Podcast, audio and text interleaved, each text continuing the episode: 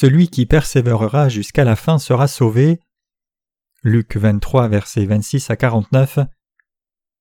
Et comme ils l'emmenaient, ils prirent un certain Simon cyrénéen qui venait des champs et le chargèrent de la croix pour la porter après Jésus. Et une grande multitude du peuple et de femmes qui se frappaient la poitrine et le pleuraient le suivaient. Mais Jésus se tournant vers elle dit Fille de Jérusalem, ne pleurez pas sur moi, mais pleurez sur vous-même et sur vos enfants, car voici des jours viennent dans lesquels on dira Bienheureuses les stériles et les ventres qui n'ont pas enfanté, et les mamelles qui n'ont pas nourri. Alors ils se mettront à dire aux montagnes Tombez sur nous, et aux coteaux Couvrez-nous, car s'ils font ces choses au bois vert, que sera-t-il fait au bois sec? Et deux autres aussi qui étaient des malfaiteurs furent menés avec lui pour être mis à mort, et quand ils furent venus au lieu appelé crâne, ils le crucifièrent là et les malfaiteurs l'un à la droite et l'autre à la gauche. Et Jésus dit Père, pardonne-leur car ils ne savent pas ce qu'ils font. Et ayant fait le partage de ses vêtements, ils tirèrent au sort, et le peuple se tenait là regardant, et les gouverneurs aussi se raillaient de lui avec eux, disant Il a sauvé les autres, qu'il se sauve lui-même si lui est le Christ, l'élu de Dieu. Et les soldats aussi se moquaient de lui, s'approchant, et lui présentant du vinaigre en disant Si toi tu es le roi des Juifs, sauve-toi toi-même. Et il y avait aussi au-dessus de lui un écriteau en lettres grecques, romaines et hébraïques. Celui-ci est le roi des Juifs. Et l'un des malfaiteurs qui était pendu l'injuriait, disant N'es-tu pas le Christ, toi? Sauve-toi toi-même et nous aussi. Mais l'autre répondant le reprit, disant Et tu ne crains pas Dieu, toi, car tu es sous le même jugement? Et pour nous, nous y sommes justement, car nous recevons ce que méritent les choses que nous avons commises, mais celui-ci n'a rien fait qui ne dût se faire. Et il disait à Jésus Souviens-toi de moi, Seigneur, quand tu viendras dans ton royaume. Et Jésus lui dit En vérité, je te le dis, aujourd'hui tu seras avec moi dans le paradis. Or il était environ la sixième heure, et il y eut des ténèbres sur tout le pays jusqu'à la neuvième heure, et le soleil fut obscurci et le voile du temple se déchira par le milieu. Et Jésus criant à haute voix dit Père, entre tes mains je remets mon esprit. Ayant dit cela, il expira, et le centurion, voyant ce qui était arrivé, glorifia Dieu, disant En vérité, cet homme était juste. Et toutes les foules qui s'étaient assemblées à ce spectacle, ayant vu les choses qui étaient arrivées, sont retournées frappant leur poitrine. Et tous ceux de sa connaissance et des femmes qui l'avaient accompagné depuis la Galilée se tenaient loin regardant ces choses. Qu'est-ce que le Seigneur a dit que vous obtenez si vous persévérez jusqu'à la fin? Les gens désignent communément Jésus comme le roi de justice, le roi des rois. Aujourd'hui je veux partager des paroles avec vous, les paroles sur le sujet Notre Seigneur est le roi de justice. Quand nous regardons le passage des Écritures d'aujourd'hui, nous pouvons être témoins de la scène où Jésus porte la croix vers le mont Golgotha pour recevoir la punition de la croix. Il y avait une foule d'une multitude qui pleurait et se lamentait en suivant Jésus quand Jésus portait la croix vers le mont Golgotha comme cela. Ils ont pleuré et frappé leur poitrine en lamentation. Nous pouvons aussi voir toutes sortes de scènes, y compris la scène d'un homme cyrénéen qui est venu à Jérusalem à ce moment-là et qui a même porté pour Jésus la croix de bois que Jésus portait et a suivi Jésus. Alors que Jésus portait la croix de bois vers Golgotha, particulièrement beaucoup de femmes le suivaient et pleuraient de lamentation. Cependant Jésus les a regardées et a dit Fille de Jérusalem, ne pleurez pas sur moi, mais pleurez sur vous-même et sur vos enfants. Notre Seigneur a dit Car voici des jours viennent dans lesquels on dira Bienheureuses les stériles et les ventres qui n'ont pas enfanté, et les mamelles qui n'ont pas nourri. Il disait que lorsque le dernier jour viendra, ce sera une bénédiction pour la femme qui n'aura pas conçu ni n'aura allaité un enfant. Qu'est-ce que cela signifie? Jésus a dit cela parce qu'il savait quelle terrible tribulation les gens subiraient au dernier jour. C'est correct. Même en portant la croix vers Golgotha, notre Seigneur se souciait de nous et nous a dit ce qui arriverait au dernier jour. Il a parlé de la souffrance terrible que les gens subiraient au moment des tribulations des sept cornes et des sept coupes qui tomberont sur le monde à la fin.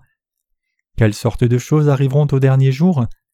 L'univers sera ébranlé, les cieux, les corps célestes des étoiles, seront ébranlés et tous les gens seront détruits. À ce moment-là, notre Seigneur reviendra dans ce monde et jugera les gens qui ne seront pas nés de nouveau. Donc le Seigneur nous a donné cette parole pour nous faire réfléchir et nous préparer pour ce temps. Il disait Vous ne devez pas avoir pitié de moi juste parce que je porte la croix de bois à Golgotha comme cela. vous vous lamentez et pleurez pour moi en pensant Quelle pitié pour un si jeune homme ou qu'est-ce que le Seigneur a fait de mal pour souffrir une chose si terrible Cependant vous ne devez pas pleurer pour moi, plutôt vous devrez pleurer pour vous-même et vos enfants à l'avenir. Quelle est la raison pour laquelle le Seigneur a dit cela? Le Seigneur dit Si vous ne recevez pas le salut dans les jours à venir, vous aurez une plus grande souffrance que de porter une croix vers Golgotha et être cloué à la croix que je subis. Vous recevrez la souffrance éternelle qui est des millions de fois plus terrible que la souffrance que je reçois à la croix, la mort que je reçois, le mépris que je reçois et la tribulation que je reçois maintenant. Le Seigneur nous a parlé à vous et moi des temps de la fin par une telle raison. Jésus qui est crucifié à la croix afin de nous sauver, nous a exhorté, nous l'humanité, même jusqu'à son dernier souffle. Le Seigneur n'a jamais commis de péché méritant la mort à la croix, il n'avait pas de péché ni de faute. Les Israélites de l'époque ont dit Jésus est le roi des Juifs, Jésus est le roi d'Israël, il est le roi, et ont salué Jésus comme roi. Les dirigeants religieux d'Israël l'ont considéré comme dangereux, de même que le fait que les gens saluent Jésus comme un roi, et ils ont donc haï Jésus. Jésus a reçu la punition de la croix comme cela, parce que des soi-disant dirigeants religieux et dirigeants politiques comme les pharisiens, les souverains sacrificateurs et les scribes haïssaient Jésus. C'est correct. Bien que Jésus n'ait eu aucun péché, il a porté la croix à Golgotha à cause de la haine, la tromperie et la fausse incrimination ironique des dirigeants religieux fervents. Cependant, bien qu'ils aient porté de fausses accusations contre Jésus, Jésus est-il celui qui ne peut même pas prouver son innocence? Ce n'est pas vrai. Cependant, le Seigneur a reçu la punition exactement en accord avec la fausse accusation et a été cloué à mort à la croix. Notre Seigneur n'avait aucun péché. Jésus n'a jamais volé un morceau de pain et il n'a jamais utilisé un langage abusif, contrairement à ce que je fais. Notre Seigneur n'a jamais rien fait de mal qui le rende coupable, et il n'a jamais commis le plus petit péché. En dépit de cela, Jésus a reçu la punition de la croix, qui était la punition la plus horrible qu'un pécheur puisse recevoir à l'époque, et a porté la croix jusqu'à Golgotha. Alors pourquoi Jésus devait-il porter la croix? Notre Seigneur avait un pouvoir suffisant. Si le Seigneur voulait montrer son innocence, il aurait pu arrêter cette punition de la croix immédiatement et même punir tous ceux qui arboraient du mal envers lui, se moquaient de lui et crachaient sur lui. Jésus est Dieu, qui a toujours le pouvoir suffisant démontré à travers la parole. Je suis Dieu qui ai créé l'univers, je suis le Créateur, et qui pouvait révéler cela à leurs yeux et les faire fléchir devant lui. Cependant, en dépit de cela, Jésus a porté la croix calmement qui était mise sur lui en punition. Jésus n'a rien fait de mal, et il avait le pouvoir de rejeter la punition injuste, mais il a porté cette souffrance de la part des gens qui n'avaient aucun pouvoir. Bien sûr, nous savons et croyons que le Seigneur a clairement fait cela pour vous et moi. Donc nous appelons le Seigneur, qui a subi un tel sacrifice pour nous sauver, le roi de justice ou le roi de l'œuvre juste et d'amour.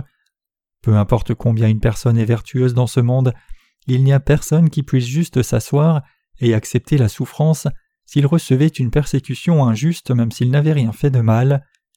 Même si quelqu'un recevait une souffrance injuste, la personne ne supporterait jamais la souffrance si elle avait du pouvoir. Réfléchissez-y un moment. Si quelqu'un faisait une fausse accusation contre moi et me nuisait d'une façon bien que je n'ai rien fait de mal du tout, une personnalité enflammée comme une fournaise montrée contre la personne qui m'aurait nui, et j'insisterai sur mon innocence. Je dirai Je n'ai rien fait de ce dont tu m'accuses, je ne te pardonnerai pas d'avoir diffusé de fausses rumeurs et incriminations et de m'avoir nui, je te ferai payer le prix approprié pour cela. Je mettrai tout au clair et informerai tout le monde que je n'aurai rien fait de mal du tout et qu'il n'y aurait pas eu de raison qu'on me nuise comme cela. De plus, j'écraserai toute la persécution et la critique injuste à mon sujet et restaurerai mon ego en démontrant mon innocence. Je veux dire qu'il n'y a personne qui resterait juste là et recevrait la fausse accusation sans rien dire. Peu importe qu'une personne n'ait aucun pouvoir du tout.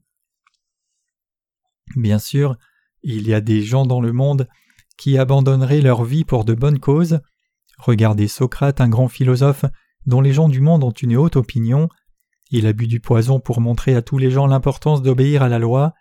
Il est mort pour un credo philosophique qui dit Une loi est une loi aussi indésirable soit-elle. Cependant, quelle est la raison absolue pour laquelle il est mort comme cela? Il est mort comme cela parce que c'était une personne qui n'avait d'autre moyen de démontrer sa justice en dehors de celui-ci. Même parmi les gens ordinaires, il y a des gens qui sautent dans le feu pour sauver des gens et finissent par être écrasés par un toit qui s'écroule à cause du feu, et il y a des gens qui sautent dans l'eau pour sauver une personne qui se noie et qui se noient eux-mêmes dans cette eau après avoir sauvé la personne parce qu'elle n'avait pas assez de force pour se sauver elle-même. Les gens du monde les appellent justes et essayent de rappeler leur esprit de sacrifice. Cependant, ces gens ne sont pas morts parce qu'ils ont dû montrer leur justice en se sacrifiant, ils sont morts parce qu'ils manquaient de pouvoir pour se sauver eux-mêmes après avoir sauvé d'autres gens. Bien sûr, ce sont vraiment des gens droits. Le choix de sauver quelqu'un d'autre est vraiment juste et droit. Cependant, que leurs actes soient de bonnes choses à faire ou justes, une chose qui est claire, c'est qu'ils sont morts parce qu'ils n'avaient pas le pouvoir de sauver leur propre vie à ce moment-là. Quelle signification cela aurait-il eu si Socrate avait bu du poison pour prouver sa justice, s'il ne pouvait pas revenir à la vie? Ils ne seraient jamais morts s'ils avaient le pouvoir de prendre le toit tombé et le mettre de côté pour sauver d'autres gens comme Superman. Il y a quelque chose qui rend Jésus différent des gens qui se sacrifient pour de bonnes causes, et c'est que Jésus est le Dieu omnipotent. Notre Jésus est-il quelqu'un qui souffrait un traitement injuste de quiconque parce qu'il n'aurait pas eu de puissance? La raison pour laquelle le Seigneur a reçu la souffrance de la croix calmement, en dépit de cela, est qu'il a pris tous les péchés de l'humanité, nous, au Jourdain à travers le baptême que Jean-Baptiste lui a donné. Cela signifie que le Seigneur a pris la punition à notre place, parce que le Seigneur a pris toutes les iniquités et péchés de tous les gens sur lui, à travers le baptême et a porté à la croix de Golgotha pour expier tous nos péchés. C'est vrai, le Seigneur n'a pas souffert injustement parce qu'il n'avait pas de puissance. Afin de nous sauver, vous et moi, de tous les péchés du monde, le Seigneur a reçu la punition de la croix même s'il avait une puissance infinie. Il n'y aurait pas de raison que le Seigneur reçoive la punition de la croix si le Seigneur n'avait pas pris les péchés de tous les gens du monde. Cependant le Seigneur a reçu le baptême pour accomplir toute la justice de Dieu, et il n'a pas utilisé son pouvoir tout-puissant, et plutôt il a juste reçu la souffrance de la croix, afin d'accomplir toute l'œuvre juste. Nous pouvons considérer la punition de la croix comme acquise, parce que nous croyons exactement au fait que notre Seigneur ait pris tous les péchés du monde sur lui, en recevant le baptême, et qu'il a reçu la punition de la croix pour notre salut. Cependant, supposons que nous soyons à la place de Jésus-Christ, si nous supposons que vous ou moi soyons Jésus, serions-nous en mesure de supporter une telle punition sans résistance si nous devions souffrir une telle souffrance injuste que Jésus? Serions-nous réellement en mesure de supporter toute la souffrance et cruauté, même si nous devions sauver toute l'humanité à travers cette punition? Nous aurions probablement essayé d'échapper à un tel sort, et nous aurions donc insisté seulement sur notre innocence et essayé de nous défaire de cette incrimination injuste. Nous aurions essayé de nous défaire de la fausse accusation directement et de prouver notre innocence, et essayer d'échapper à la punition si nous avions une puissance suffisante. Nous expérimentons occasionnellement beaucoup de difficultés en vivant dans ce monde.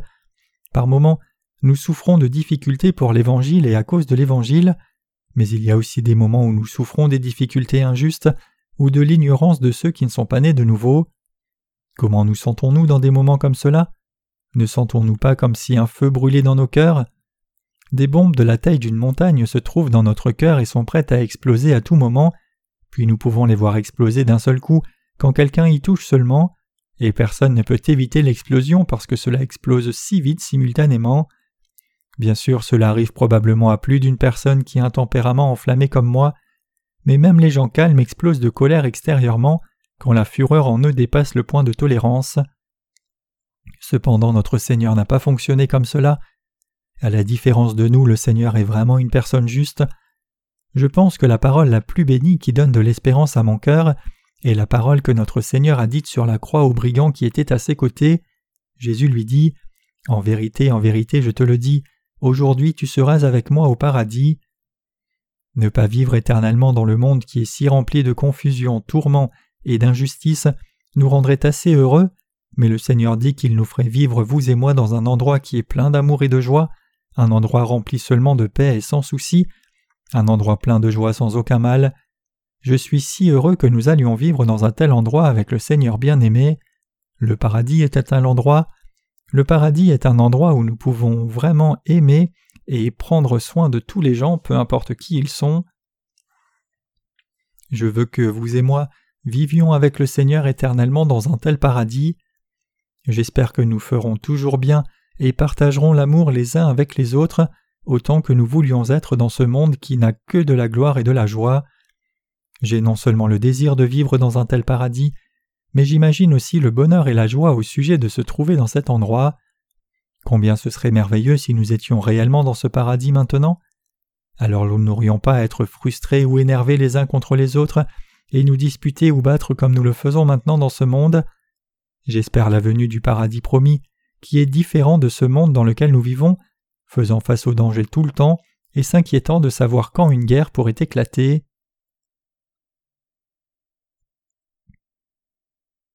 Ce monde semble être pris dans une menace de guerre.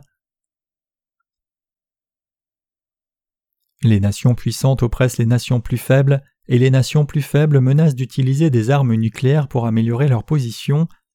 Il y a des rumeurs de guerre partout dans le monde et des catastrophes naturelles arrivent constamment. Ce monde est réellement désolé. C'est un monde de confusion et d'horreur, au point que nous ne pouvons même rien dire honnêtement de tout cœur même si nous le voulons.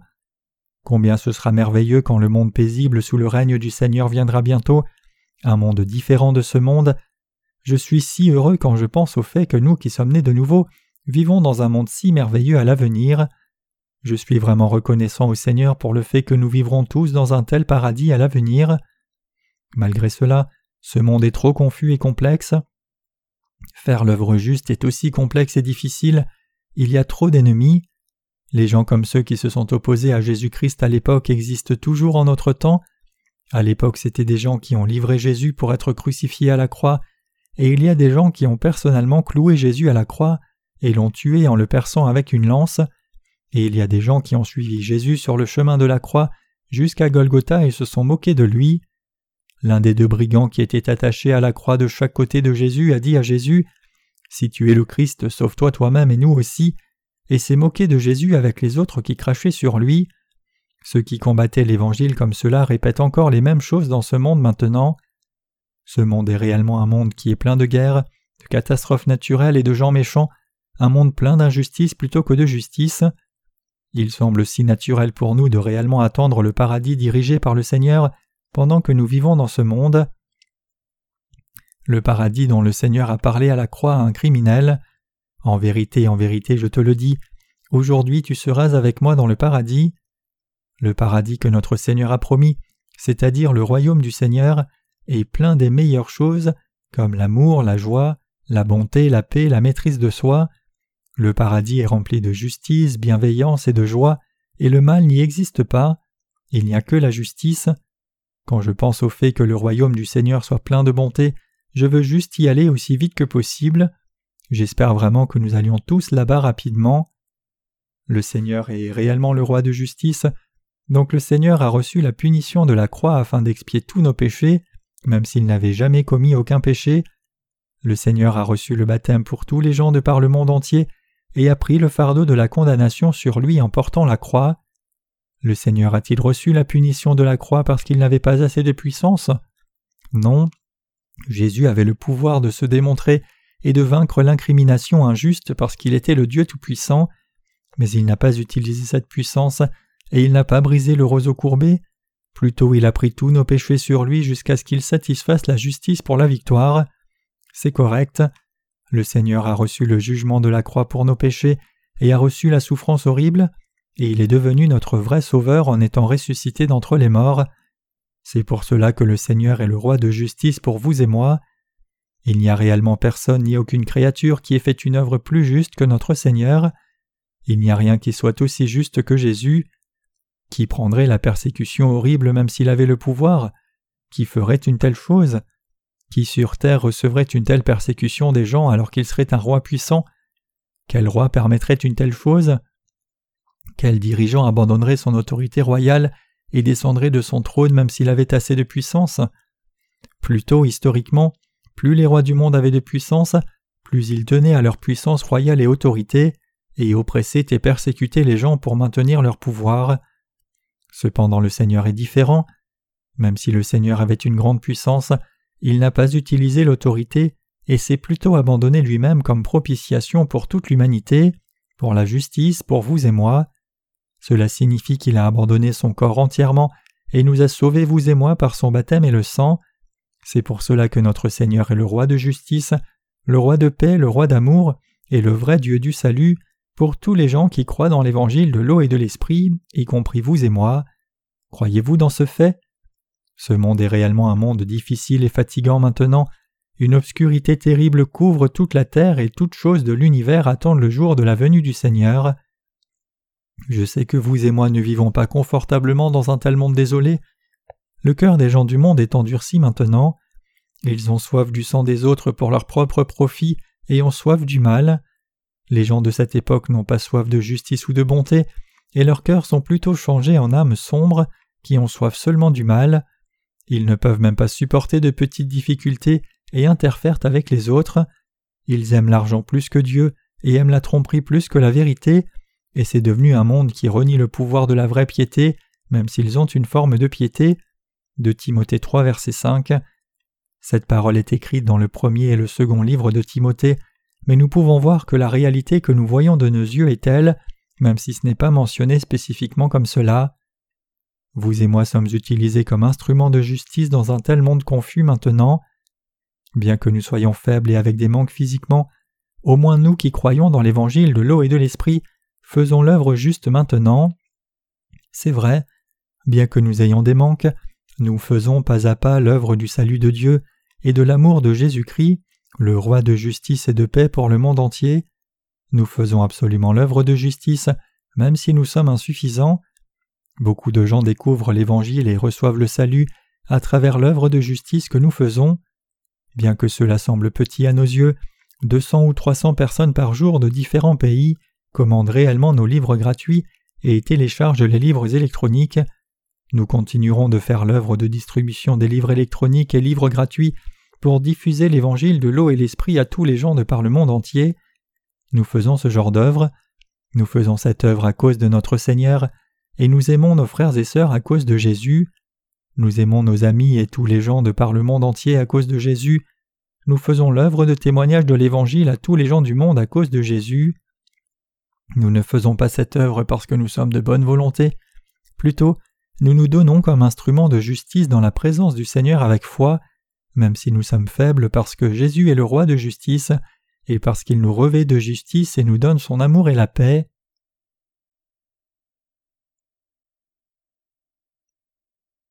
L'Évangile est diffusé de par le monde entier à travers le ministère sur Internet et le ministère de littérature que nous accomplissons.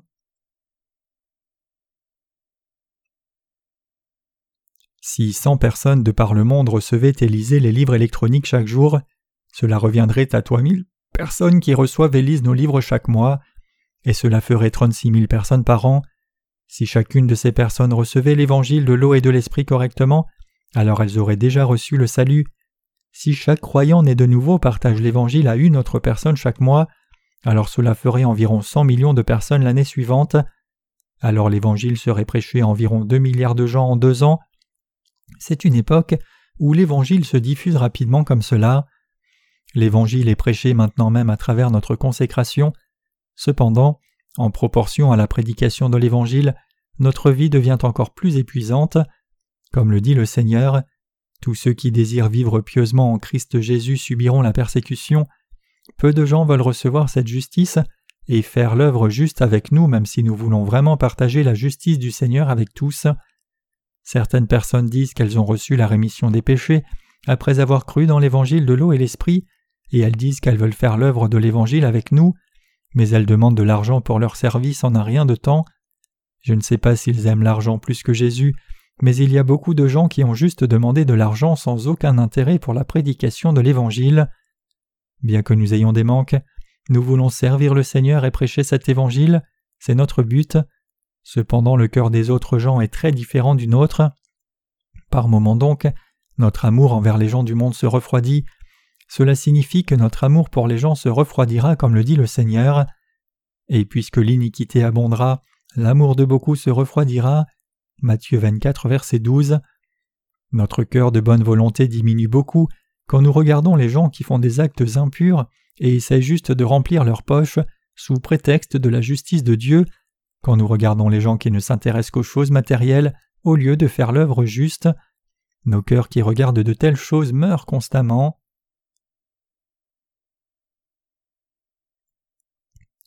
En tant que roi de justice, notre Seigneur nous a donné la justice de Dieu. Bien que nous ayons beaucoup de manques, nous pouvons faire l'œuvre juste qui conduit beaucoup de gens à la justice, parce que le Seigneur nous a donné sa justice. Nous désirons mener la vie de justice dans ce monde, même si nous sommes insuffisants, parce que Jésus a pris tous nos péchés sur lui à travers le baptême, est mort à la croix, et nous a sauvés en ressuscitant d'entre les morts. Donc je veux prêcher l'évangile de justice. Voulez-vous aussi le faire? Ces jours-ci, de nouveaux livres en anglais, de nouveaux livres en coréen, ainsi que de nouvelles éditions en différentes langues sont publiées constamment. Quand ces livres sont livrés à notre Église, amenez-les chez vous et lisez-les aussi souvent que vous le pouvez. Mettez-les sur votre bibliothèque et lisez-les tout le temps. Ces livres sont réellement précieux pour votre âme et la mienne. La plupart des chrétiens sont trompés par le malin, c'est-à-dire Satan le diable maintenant. Ils murmurent la la la la la et disent qu'ils parlent en langue et ils tapent des mains, tournent sur eux-mêmes, pleurent et crient et hurlent. Ils comprennent de tels comportements étranges comme l'œuvre du Saint-Esprit. Pourquoi en est-il ainsi? C'est parce que Satan le diable le trompeur a trompé les gens de la sorte. Les livres que nous publions maintenant parlent de la façon dont Satan le diable nous détourne de ce qu'est la vérité et comment nous naissons de nouveau par l'eau et l'esprit. Nous n'avons rien de juste du tout dans notre chair, Cependant nous pouvons faire l'œuvre juste par la foi qui croit au Seigneur. Donc assemblons nos forces et faisons l'œuvre du Seigneur même si nous avons des manques. Quand nous ramassons des lucioles et les mettons dans une bouteille, elles illuminent autant qu'une bougie. Ainsi, bien que notre foi individuelle soit petite par elle-même, je crois qu'elle sera suffisante pour éclairer le monde entier si nous unissons notre foi ensemble en un même endroit comme cela. Le monde est si chaotique et sombre maintenant je crois que beaucoup de gens vont reconnaître la lumière et la suivre dans ce monde sombre, même si la lumière de chacun est une petite lumière. Je crois que beaucoup de gens de par le monde entier découvriront notre lumière et rencontreront le Seigneur. Croyez-vous aussi cela? Vivons avec une telle foi. Réellement, nous n'avons rien de juste dans notre corps physique, mais nous pouvons faire des actes justes et vivre de façon juste par le Saint-Esprit parce que le Saint-Esprit demeure dans nos cœurs. Vivons de façon juste comme cela jusqu'au jour de la venue du Seigneur. Faisons l'œuvre juste jusqu'à la fin et prêchons l'Évangile jusqu'au bout du monde pour que tous les gens du monde puissent entendre l'Évangile et recevoir la vie éternelle après avoir rencontré le Seigneur. Faisons l'œuvre juste pour qu'ils puissent recevoir la rémission des péchés dans leur cœur, pour qu'eux et nous, nous tous, puissions réellement rencontrer le Seigneur sans aucune honte quand le Seigneur reviendra dans ce monde. Comme le Seigneur l'a dit à l'un des brigands, Tu seras avec moi dans le paradis. Nous devons prêcher la bonne nouvelle qui dit que quiconque croit au Seigneur entrera au paradis, le royaume du Seigneur, même si personne n'a de justice dans sa propre chair. Faisons l'œuvre juste comme cela et allons vers le Seigneur. Même si notre chair a trop de manque, la vie qui croit dans la justice de Dieu est la vie juste. Ce monde est si terrible et injuste que les gens n'aiment pas faire l'œuvre juste. Ils considèrent une personne qui pratique la justice comme un insensé ou un idiot. Nous vivons dans une période où la justice de Dieu a entièrement été perdue. Nous vivons dans le monde où les gens sont étrangers à ceux qui sont nés de nouveau et qui servent la justice de Dieu par la foi. Cependant nous devons mener une vie digne des disciples du Seigneur, le roi de justice même au milieu d'un tel monde. Nous devons faire l'œuvre juste et mener une vie qui témoigne de la justice de Christ de par le monde entier, même si nous avons des manquements. Je veux dire que nous devons vivre avec foi puis aller vers le Seigneur. Il y a encore tant de gens de par le monde tout entier qui sont dans les liens du péché et meurent à cause des péchés parce qu'ils ne connaissent pas la justice de Christ.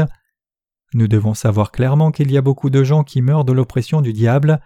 Il y a réellement tant de gens comme cela. Il y a tant de gens comme cela dans tous les continents du monde entier, en Afrique, Europe, Amérique et Asie. Nous sommes des gens qui avons tant de travail à faire parce que beaucoup de gens sont trompés par Satan le diable comme cela. Notre Seigneur est le roi de justice, et il demeure dans nos cœurs comme un roi maintenant même. Le Seigneur vit toujours dans nos cœurs comme le roi de justice, donc vous et moi ne pouvons que devenir ses serviteurs. Nous ne pouvons que faire l'œuvre juste, l'œuvre droite. Prêcher l'évangile de l'eau et de l'esprit de par le monde entier, c'est l'œuvre juste pour nous. Nous devons mener la vie qui prêche l'évangile comme porteurs de l'évangile, pour que les gens qui n'ont autrement aucune chance de connaître l'évangile de l'eau et l'esprit puissent connaître l'évangile. Nous sommes des gens dont le sort est déterminé par Jésus pour mener une telle vie. Dieu nous a appelés à mener une telle vie. Nous avons au moins reçu la rémission des péchés, mais il y a tant de gens qui ne connaissent même pas l'existence de cet évangile. Il y a des milliards de gens sur la terre qui ne savent pas que le Seigneur a expié tous leurs péchés, que le Seigneur a pris tous leurs péchés sur lui à travers son baptême. Nous devons toujours nous rappeler cela et avoir la foi dans nos cœurs, comme les justes qui supportent et résistent aux problèmes difficiles pour la prédication de l'Évangile. Je veux que vous soyez des justes qui peuvent supporter la persécution pour la justice de Dieu, souffrir pour la justice, même résister à la faim et la soif pour la justice, et devenir les justes qui ont vraiment faim de faire l'œuvre juste. Même si nous pouvons ne pas avoir faim dans la chair, nous devons devenir des gens qui ont vraiment faim et soif de faire l'œuvre juste spirituellement. En réalité, nous sommes déjà devenus des gens comme cela par la foi, cependant nous devons faire davantage de travail dans les jours à venir. Il est vraiment difficile de prêcher l'Évangile dans ce monde sombre et fou, un monde qui est précaire comme s'il était aux mains de Satan. Nous aimons les coureurs de marathon qui doivent être endurants sur une course longue et difficile de 42,195 km. Le marathon est aussi désigné comme le fleuron des Jeux olympiques. Vous sauriez ce que cela signifie si vous aviez regardé déjà une course de marathon du dernier jour de chaque édition des Jeux olympiques. Comme vous le savez, les coureurs de marathon doivent parcourir 42,195 km pour terminer la course. Tout au long de la longue course, ils ne marchent pas, ils courent et luttent contre eux-mêmes pour la victoire. Je pense que nous avons couru à peu près 20 km de cette route de difficulté nous dirions qu'un coureur de marathon a dépassé un point crucial de la course s'il a réalisé environ 20 km. L'on dit qu'un coureur de marathon, à un certain point, expérimente une douleur qui ressemble à un déchirement de l'estomac s'il a parcouru 20 km à vitesse régulière. Quand il arrive à ce point crucial, la respiration devient difficile, la bouche commence à faire de la mousse et avoir un goût amer. Cependant, une fois qu'il dépasse ce point difficile et continue de courir, il peut courir sans beaucoup de difficultés pendant un temps. Vous avez probablement surmonté aussi de tels points cruciaux une fois ou deux jusqu'à présent dans votre service pour le Seigneur. Bien que nous sachions que l'œuvre du service du Seigneur et de la prédication de l'Évangile est juste et droite, par moments c'était aussi déplaisant et frustrant pour nous parce que c'était si difficile. Nous avons maintenant la fin de la course en vue après avoir surmonté quelques points cruciaux comme cela. Les coureurs de marathon qui courent la partie finale de la course commencent souvent à courir même plus vite qu'ils ne le faisaient au début de la course. Ils courent en utilisant toute leur force avec la victoire en vue. Nous sommes maintenant à un point où nous devons courir avec toute notre force, comme les coureurs de marathon qui courent plus fort à la fin. Le concurrent qui s'entraîne lui-même sans cesse tout au long de l'année pour un seul marathon peut surmonter par conséquent les limites de sa chair et porter la couronne de laurier. Notre service du Seigneur et la prédication de l'Évangile sont comme cela.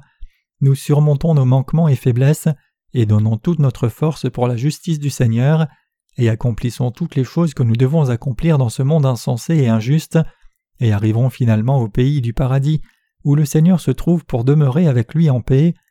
C'est l'œuvre que nous devons faire, et c'est le paradis où la justice du Seigneur nous conduit. Alors que nous prêcherons l'Évangile pendant quelques années de plus, je suis certain que nous allons voir beaucoup de catastrophes naturelles se passer dans le monde entier de partout dès lors. Il semble que le monde changera pour le mal en un instant comme cela. Je dis cela maintenant parce que je pense que nous devons faire le travail pendant que ce n'est pas si terrible maintenant. J'essaie de travailler très diligemment maintenant. Nous pourrons nous reposer après avoir fini toutes nos tâches, mais il est temps pour nous de travailler sans cesse maintenant. Nous serons en mesure de nous reposer quand nous finirons tout notre travail et arriveront à la fin de la course. Donc nous devons travailler diligemment pendant qu'il n'y a pas trop de tourments dans le monde et que notre pays, la Corée du Sud, se classe à la première place quant à la distribution des connexions Internet au débit parmi les pays de l'OCDE. Alors nous pouvons prêcher l'Évangile dans le monde entier avec les livres électroniques et les livres papier. Serons-nous vraiment en mesure de prêcher l'Évangile à un moment où il y aura de grandes inondations et glissements de terrain? Serons-nous en mesure de continuer l'œuvre de prédication de l'Évangile dans un pays où les tempêtes de neige et de vent fort feront mourir les gens de froid à cause des températures mortelles? Non. Comment pourrions-nous prêcher l'Évangile si trop de neige venait et que nous soyons au milieu d'une catastrophe? Qui penserait à écouter l'Évangile dans un temps pareil et qui s'assierait alors devant son ordinateur pour télécharger les livres électroniques et qui serait intéressé par l'œuvre spirituelle Donc je pense que nous devons prêcher l'Évangile pendant que nous avons une telle sagesse, pendant que c'est confortable physiquement et que les gens peuvent penser aux choses spirituelles. Je pense que nous devons faire une telle œuvre maintenant. Chaque moment est si précieux et nous devons prêcher l'Évangile aussi rapidement que possible maintenant. Il est temps maintenant d'accélérer la prédication de l'Évangile de par le monde entier, et quand nous ne serons pas en mesure de prêcher l'Évangile au monde entier, nous prêcherons alors l'Évangile aux membres de notre famille.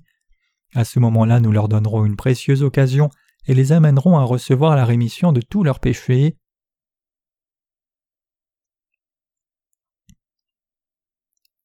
Nous sommes le peuple du Seigneur le roi de justice.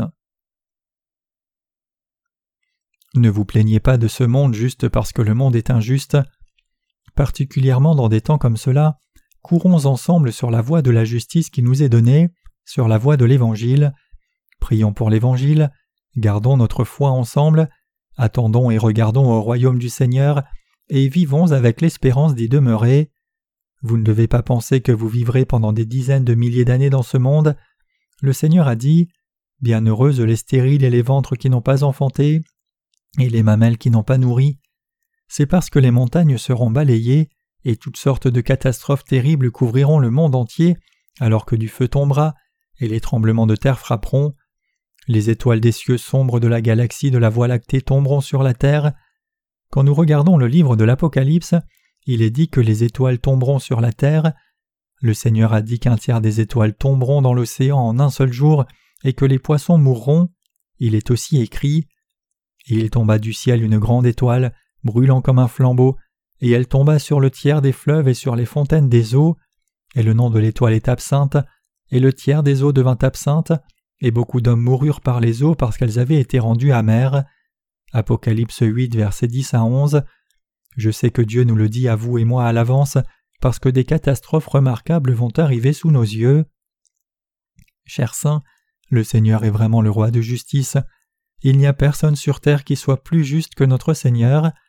Il n'y a pas de Dieu comme notre Dieu, et personne parmi les humains n'est comme lui. Qui n'utiliserait pas le pouvoir s'il avait un grand pouvoir, et se sacrifierait plutôt lui-même pour les gens qu'il aurait créés, donnerait aux gens l'amour qui les sauve de la mort et de la condamnation, et les conduirait au paradis du royaume éternel Seul le Seigneur est comme cela. Le Seigneur est notre Sauveur qui nous a sauvés, vous et moi. Pour nous, il n'y a réellement que le Seigneur. Nous avons reçu le salut et la vie éternelle à travers le Seigneur seul. Il est écrit dans la Bible. Or il était environ la sixième heure, et il y eut des ténèbres sur tout le pays jusqu'à la neuvième heure, et le soleil fut obscurci, et le voile du temple se déchira par le milieu, et Jésus criant à haute voix dit Père, entre tes mains je remets mon esprit. Et ayant dit cela, il expira. Ici le voile du temple s'est déchiré par le milieu quand Jésus-Christ est mort. Le voile du temple, qui était parfaitement en état, s'est soudainement déchiré. Pourquoi le voile du temple s'est-il déchiré?